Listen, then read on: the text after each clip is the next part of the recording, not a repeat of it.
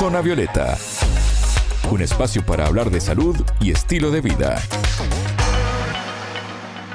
Bienvenidos a Zona Violeta, el programa de Sputnik. Es un gusto recibirlos. Alejandra Patrone los saluda desde Montevideo.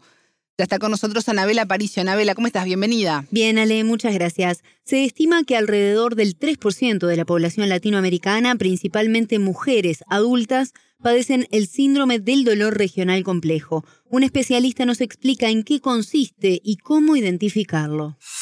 Zona Violeta, los rostros de la noticia.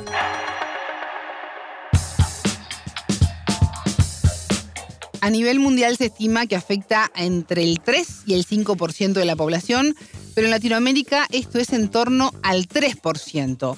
Hoy nos vas a contar, Anabela, más detalles sobre esta enfermedad. Así es, Ale, y hablamos con un especialista en el tema, el médico colombiano Diego Munevar, experto en medicina del dolor y cuidados paliativos, que nos explicó qué es este síndrome. El síndrome doloroso regional complejo es una entidad dolorosa, como su nombre lo indica, de una instauración rápida que no tiene una causa muy definida, que todavía se sigue estudiando bastante, pero que sí se asocia a una discapacidad o incapacidad importante. A lo largo de, los años, lo que tenemos claro es que se ha clasificado en dos tipos.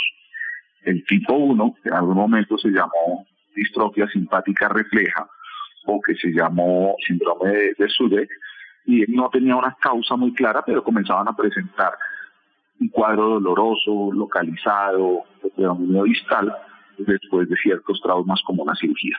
Y el tipo 2, que también recibe el nombre de causalgia en algún momento, era cuando ya había una evidencia de un trauma o de una lesión en el sistema nervioso. Es mucho más frecuente en la adultez temprana, después de los 35, 40 años y lo que sí es claro, también han demostrado los estudios, es que hay una mayor presentación o una prevalencia mayor, casi que el doble o más del doble, de 3 a 1, en las mujeres versus los hombres. El primer lunes de noviembre se celebra cada año en todo el mundo el Día de la Visibilidad del Síndrome de SUDEC o Síndrome del Dolor Regional Complejo. ¿A cuánta gente afecta esta enfermedad, Anabela? Hoy, si bien mencionábamos porcentajes, es difícil estimar una cifra exacta, pues las dificultades del diagnóstico hacen pensar a los profesionales que muchas personas conviven con esta enfermedad y no lo saben. El doctor Munevar nos decía lo siguiente al respecto. Al tratarse de una patología de tan difícil diagnóstico, porque realmente no tenemos un signo o un síntoma cardinal o que nos diga si el paciente presenta esto, va a tener el síndrome doloroso regional complejo sino es más bien una aproximación teniendo en cuenta todo lo que esté presentando el paciente y cómo yo estoy encontrando algunos hallazgos a los exámenes físicos y a los laboratorios, es muy difícil tener el diagnóstico. Cuando uno tiene un diagnóstico difícil pasan dos cosas. O por un lado, se subdiagnostica, o sea, se diagnostica menos de lo que uno podría creer que pueden presentarse, o se sobrediagnostica, o sea, lo diagnosticamos sin que exista.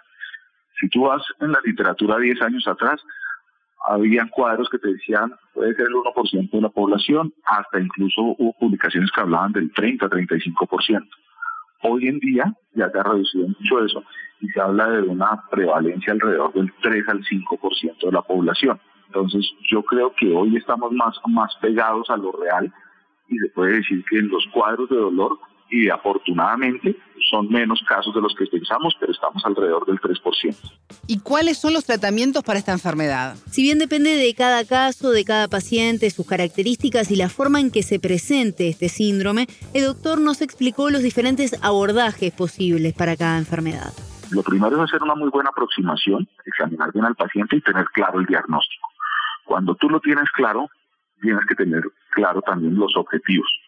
Obviamente, al ser una patología dolorosa, con un dolor moderado a severo, lo primero que tienes que hacer es control de dolor. Para controlar el dolor se utilizan diferentes medicamentos, desde los analgésicos más básicos como los antiinflamatorios no esteroideos, diclofenac, naproxeno y demás, hasta medicamentos mucho más potentes en el control del dolor como los medicamentos opioides. También, ¿qué podemos hacer? Podemos utilizar algunos medicamentos que se llaman bifosfonatos, porque se ha comprobado que parte del problema de este síndrome es que se pierde bastante calcio en el hueso y comienzan a hacer osteoporosis severa temprana. Entonces hay que manejar la osteoporosis lo más pronto.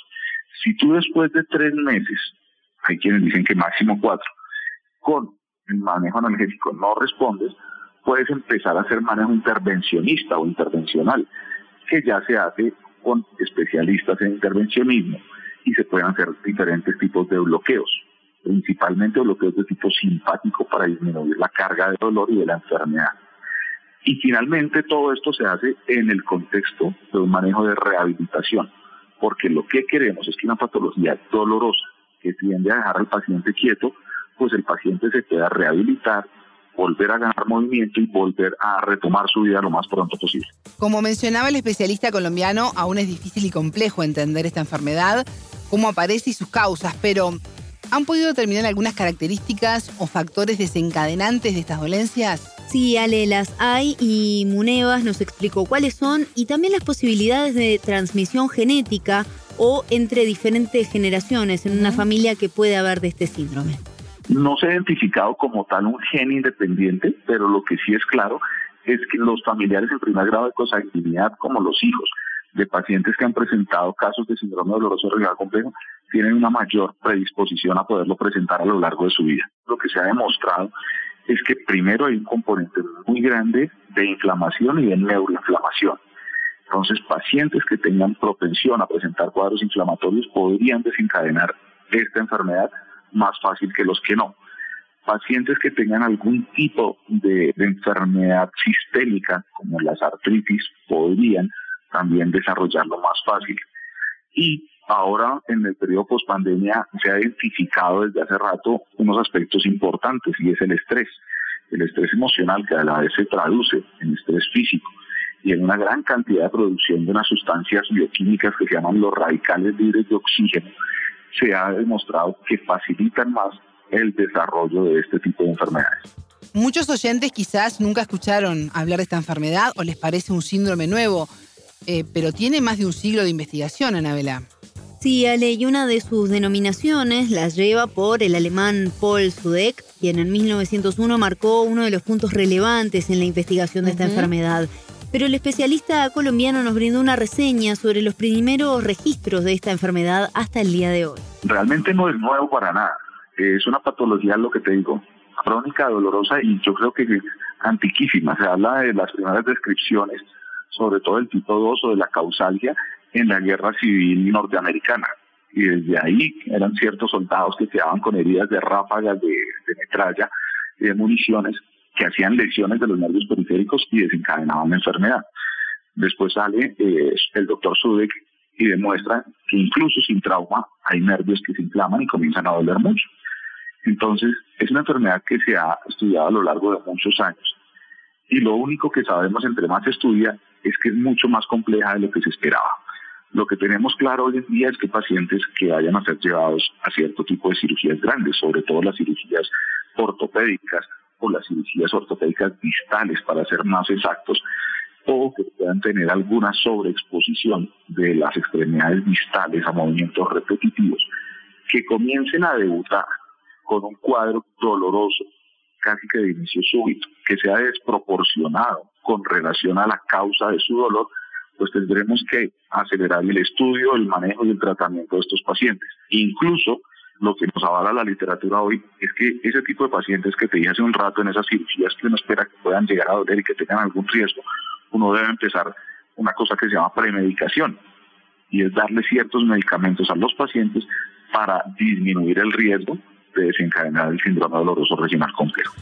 Teniendo en cuenta todo lo que mencionaba el especialista, ¿Qué recomendaciones podemos brindar a los oyentes para prevenir o minimizar las afectaciones que pueden causar este síndrome?